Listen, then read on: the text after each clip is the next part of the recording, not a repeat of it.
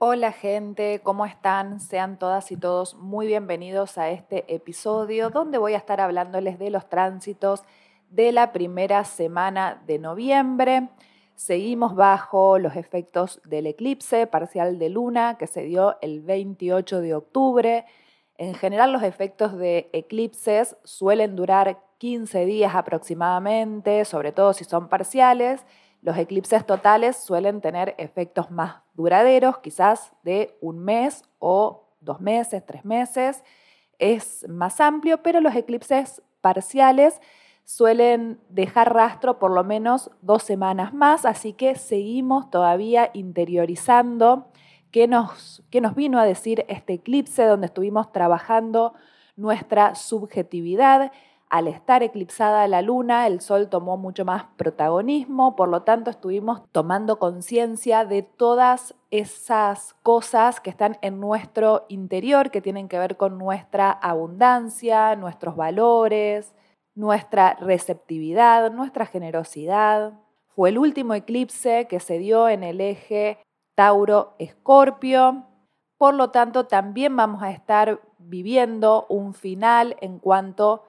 a estos dos signos, así que atención en qué áreas de su vida tienen a Tauro y a Escorpio, porque van a estar viendo una resolución, van a estar poniéndole fin a algo. Este final puede tener que ver con asuntos de recursos, quizás unas malas administraciones que hemos tenido en el pasado, una dificultad a la hora de generar ingresos, dificultades en áreas laborales, porque Siempre los signos de tierra, sea cual sea, nos habla de situaciones laborales y del dinero, pero Tauro al ser el primer signo de tierra nos habla muy específicamente de la materia, además es un signo fijo que tiende a retener, así que por contradicción vamos a estar aprendiendo a soltar con este eclipse asuntos bloqueadores de nuestros recursos, también la forma en la que nos valoramos en las relaciones, qué tipo de vínculos solemos atraer. Este signo siempre tiene que ver con la ley de la atracción, así que más que lo que salimos a buscar, que vendría a ser Marte, igualmente el Sol que está en Escorpio tiene como regente a Marte, que también se encuentra en ese signo. El eclipse se dio en Tauro y Tauro es regido por Venus, por lo tanto es lo que recibimos, lo que atraemos, cómo vibramos cómo magnetizamos, así que estamos también tomando mucha conciencia de entender que lo que nos sucede en la vida, lo que entendemos muchas veces por mala suerte, por repetir patrones, por malas rachas, tiene que ver también con nuestra energía vibratoria, que es lo que reflejamos en el afuera que hace que nos devuelva algo que no queremos, pero que sin embargo habla de nosotros. Y tampoco es casual porque esta semana hay muchísimas oposiciones, es el aspecto que va a predominar y este aspecto nos habla de relaciones, lo que proyectamos en el otro, lo que los otros nos reflejan, cómo son nuestras, nuestros vínculos, cómo nos relacionamos con las personas, qué esperamos de los demás, cómo devolvemos favores cómo devolvemos lo que los demás hacen por nosotros, qué tan conflictivos somos también en las relaciones, qué tan obedientes o sumisos también somos. Y esta semana puede haber muchos conflictos. Estos conflictos ya siento que los venimos vibrando un poco unos días antes, pero al finalizar este eclipse y encontrarnos con una semana de oposiciones, podemos estar un poquito reactivos,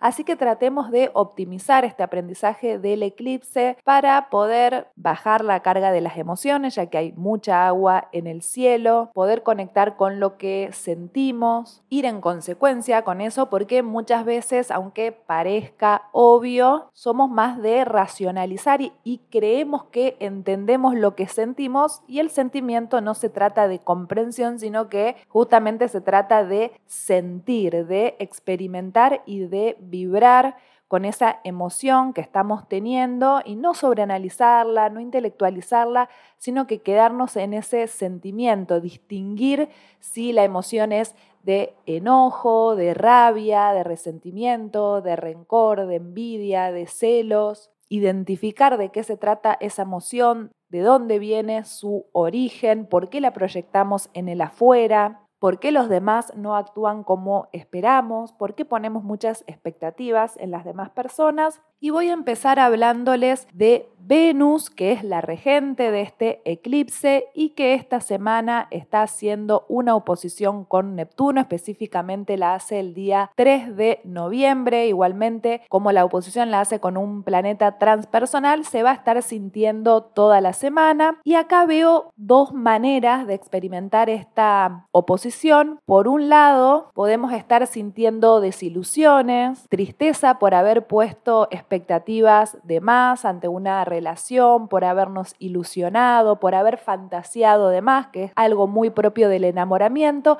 Así que podemos estar recibiendo algún baldazo de agua fría al encontrarnos con que esa persona no era como esperábamos, que nos mintió, que nos vendió humo, que nos vendió una imagen que no era. Y atención con esto que el otro nos dio una imagen falsa porque es una oposición, gente. Esto hay que ver cómo la interiorizamos. Nosotros decidimos pensar que esa persona era maravillosa, divertida, buena y le pusimos un montón de atributos que estaban más en nuestro deseo al tratarse de Venus que de la realidad, ¿no? Siempre Venus endulza mucho las cosas, ni hablar cuando se contacta con Neptuno, que puede este planeta vender un poco de falsas expectativas y además se encuentra retrógrado, por lo que acá no hay tutía, no hay dudas, o sea, nos dimos cuenta que esa imagen es falsa, no hay vuelta atrás, no hay manera de poder reevaluar esta situación porque Venus no va a retrogradar, por suerte, porque ya se tomó sus buenas retrogradaciones.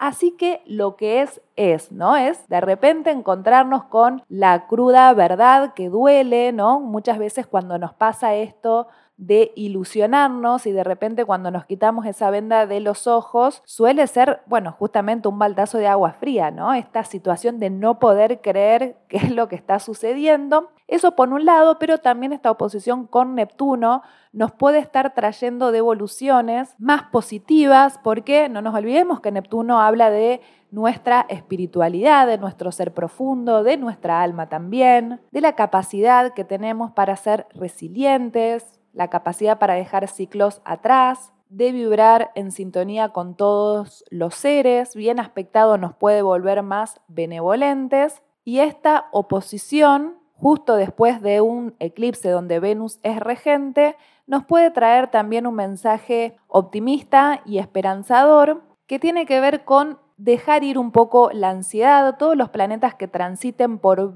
Virgo tienen esto de adelantarse a las situaciones, de empezar a pensar de más, porque lo rige Mercurio, de inventarnos, bueno, no sé si inventarnos, pero empezar a pensar en un montón de panoramas y de opciones posibles, adelantarnos a, a la situación para que después no nos desilusionemos o no nos encontremos con sorpresas.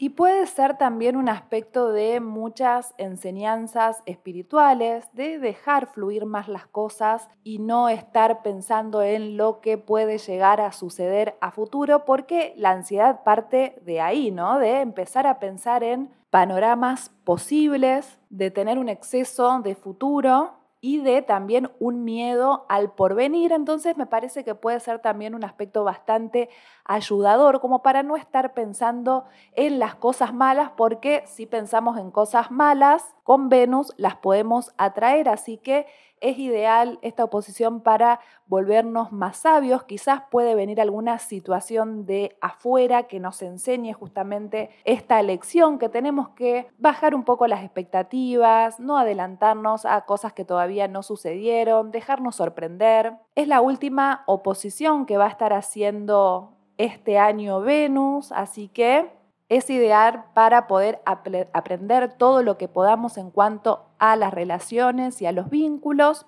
Ese mismo día, 3 de noviembre, el Sol hace una oposición con Júpiter. La semana pasada ya estuvieron haciendo esta oposición Mercurio y Marte y ahora le toca al Sol, también la última oposición del año, en realidad la primera y la última. Del Sol. El Sol solamente va a ser una oposición con Júpiter una vez por año. Júpiter también se encuentra retrogradando y acá es empezar a tomar conciencia de lo que nos expande y de que muchas veces nos hacen crecer otras cosas que no son la que esperábamos, quizás una mala situación económica, una mala racha económica también nos hace crecer y evolucionar. Se supone que un Júpiter en Tauro nos trae mucha prosperidad, abundancia, buena fortuna en asuntos económicos, pero también nos trae pérdidas para que aprendamos a no aferrarnos, a no retener, a no amarrocar, a trabajar la avaricia, a trabajar la mezquindad y siempre que soltemos y que no pensemos en esos gastos de más, podemos tener un vínculo un poco más sano con el dinero, que lleva tiempo, no siempre es, sobre todo en esta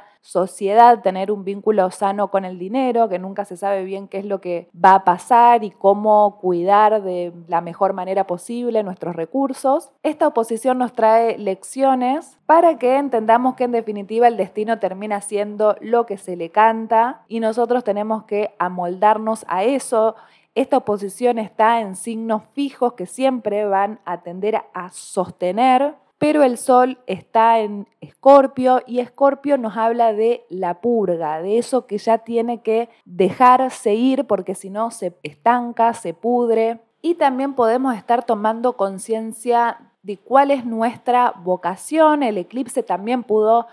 ayudarnos a tomar conciencia de que tenemos un montón de recursos que no estamos explorando, que no estamos teniendo en cuenta, que estamos desestimando y que esos recursos pueden convertirse en una profesión, que pueden traernos riquezas, que pueden también brindar servicio a las demás personas, que pueden ser de utilidad para otros. Y podemos decir que es una especie de llamado del cielo para que empecemos a conectar con eso que no solo se nos da bien, sino que también nos expande, nos da felicidad, nos produce placer y empezar a corrernos del goce, ¿no? El goce siempre tiene que ver un poco con el sufrimiento y el dolor, nada tiene que ver con el placer. Entonces empezar a salir de esas situaciones que solo producen ese goce que es más inmediato y que trae consecuencias negativas y empezar a conectar con el placer que es más largo placista, que tiene que ver con nuestra salud, con nuestro cuerpo bien utilizado. Es ideal para estar al aire libre esta semana, conectar con la naturaleza, poner los pies en barro, en pasto, bueno, en cualquier superficie de la naturaleza, nos va a hacer contactarnos con esta vibración alta de la energía y también nos puede estar ayudando a modificar algunas creencias, quizás podemos estar teniendo conversaciones con alguien que nos regala una idea nueva, una mirada distinta a la que venimos teniendo y eso nos ayuda a expandirnos, a salirnos de nuestra cajita cuadrada, armada, vieja conocida y empezar a salir de esa matrix y empezar a ver las cosas con mayor perspectiva. Aprovechemos este aspecto, gente. Como les decía, sucede solo una vez por año, así que la toma de conciencia, si estamos bien conectados, puede ser superlativa. Luego, el 4 de noviembre, Mercurio hace una oposición con Urano, como ya les conté en reiteradas ocasiones. Mercurio es la octava superior de Urano, así que estos dos planetas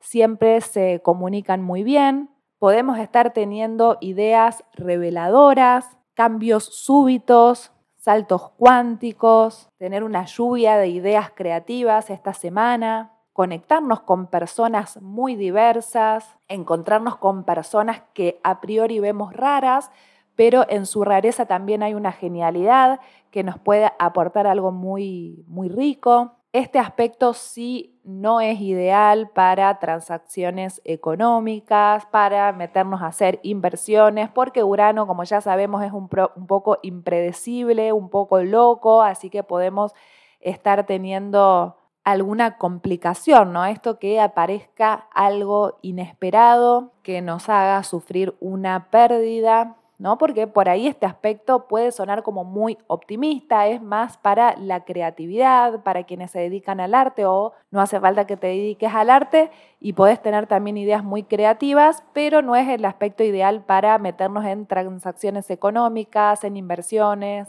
Tampoco considero un buen aspecto para firmas de contratos porque nos podemos encontrar con un martes 13. Si bien Mercurio está directo, Urano es un poco inestable. Este mismo 4 de noviembre tenemos el suceso más importante de la semana y es que Saturno se pone directo, está retrogradando desde el 17 de junio, son casi cinco meses, donde nos estuvimos preparando, donde también pudimos haber sentido algunas situaciones kármicas, porque Saturno nos habla del karma, es un karma más terrenal, un karma más de más práctico, no más de, bueno, hicimos tal cosa de mala fe, a conciencia, sabiendo que nos podía traer repercusiones negativas, sin embargo, bueno, lo hicimos igual y estuvimos recibiendo esas consecuencias negativas a sabiendas, porque Saturno no es un planeta que no, no se dé cuenta de las cosas, se da cuenta, pero muchas veces eh, lo hace igual. Así que ahora se despierta y ya con este formateo podemos empezar a conectar con la realidad desde un lugar sabio porque el karma nos trae sabiduría, nos trae aprendizaje y poder darnos cuenta que psíquicamente, interiormente, emocionalmente crecimos un montón. Saturno se despierta en el grado cero de Pisces. Pisces es un signo de agua. Antes les estaba hablando sobre esto de la inteligencia emocional y que cada vez que Saturno transita por un signo de agua, lo que trae es crecimiento emocional, madurez en nuestras emociones, en la manera de sentir, de empezar a interpretar todas esas emociones que son más de vibración baja desde un lugar más sabio. Saturno también tiene que ver con un maestro, porque como es un ancianito en astrología, Saturno, los ancianos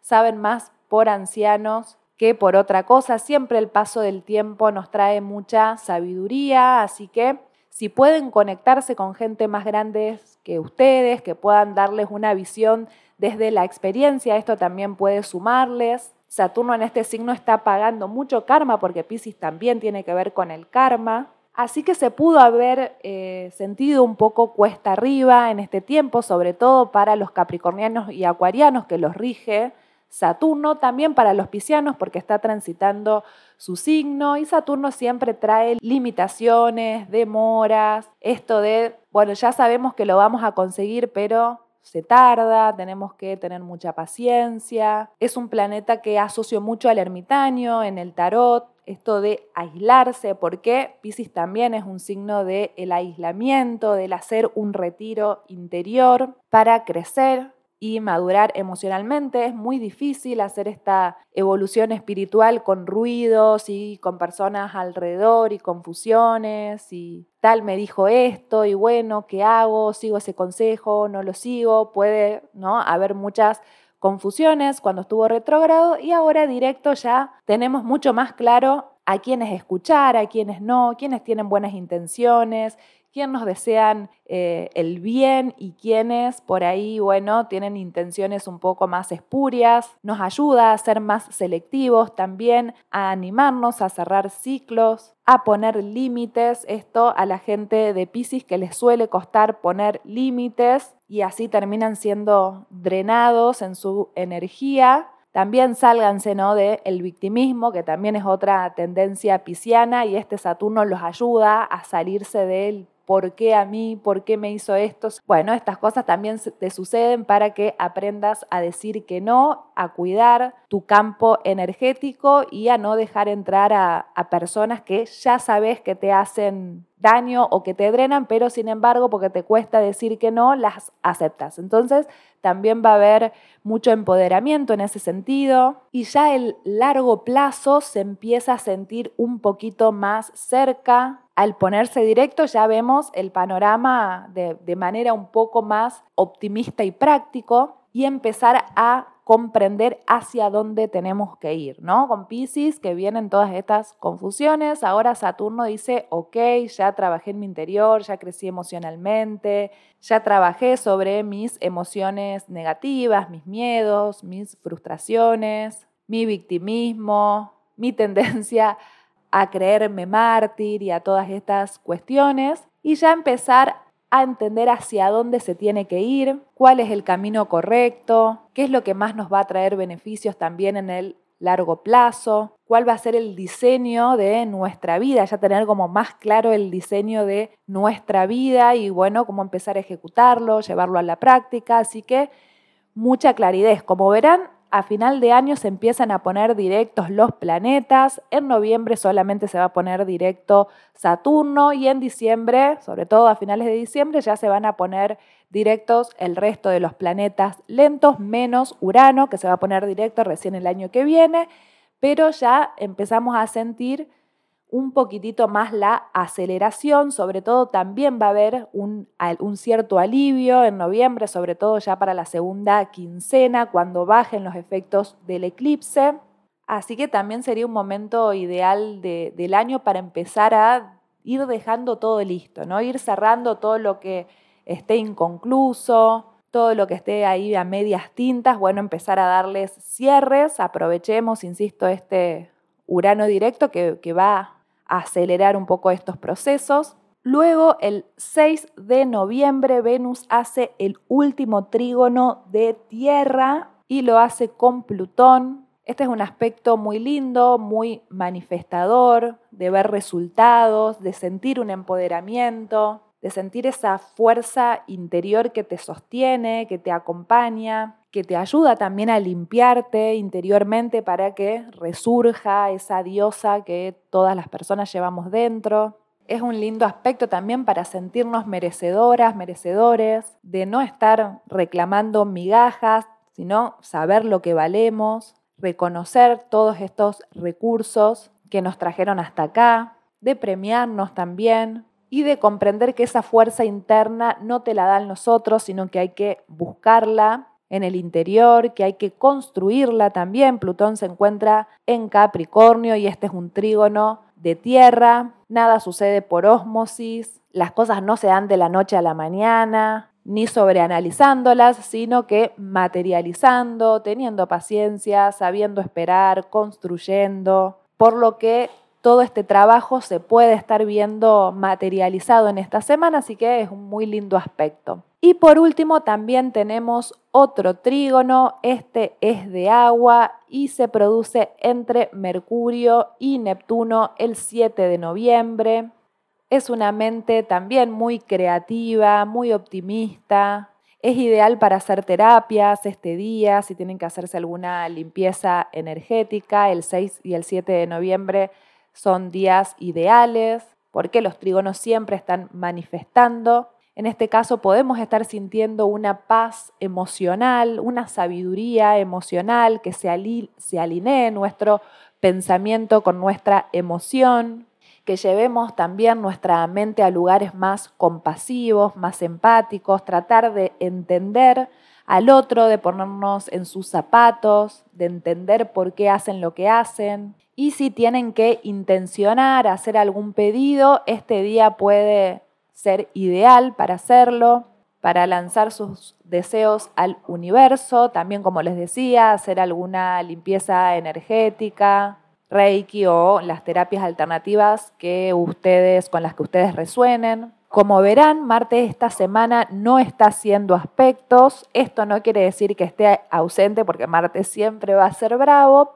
y está muy cerquita de Mercurio, así que también a cuidar las palabras, la agresividad, puede haber como un poco de intensidad con vecinos, ¿no? Esta sensación de ganas de matarlos, ¿no? Porque Escorpio también se pone, están en Escorpio estos dos planetas, y Escorpio se pone así como un poco intenso y vengativo, así que a estar alertas ante estas situaciones porque podemos salir perdiendo nosotros, pensemos, insisto, que estamos todavía bajo los efectos del eclipse, tratar de ser más estratégicos, aprovechemos ¿no? este atributo positivo de Escorpio, pensar en, en lo que nos conviene, cuidado con las palabras, cuidado con lo que decimos y a quién se lo decimos. Y les vuelvo a repetir, también ojo con las transacciones económicas, las firmas de contrato por ahí esta semana no sería lo ideal. Obviamente que si tienen que hacerlo, por supuesto, se hace,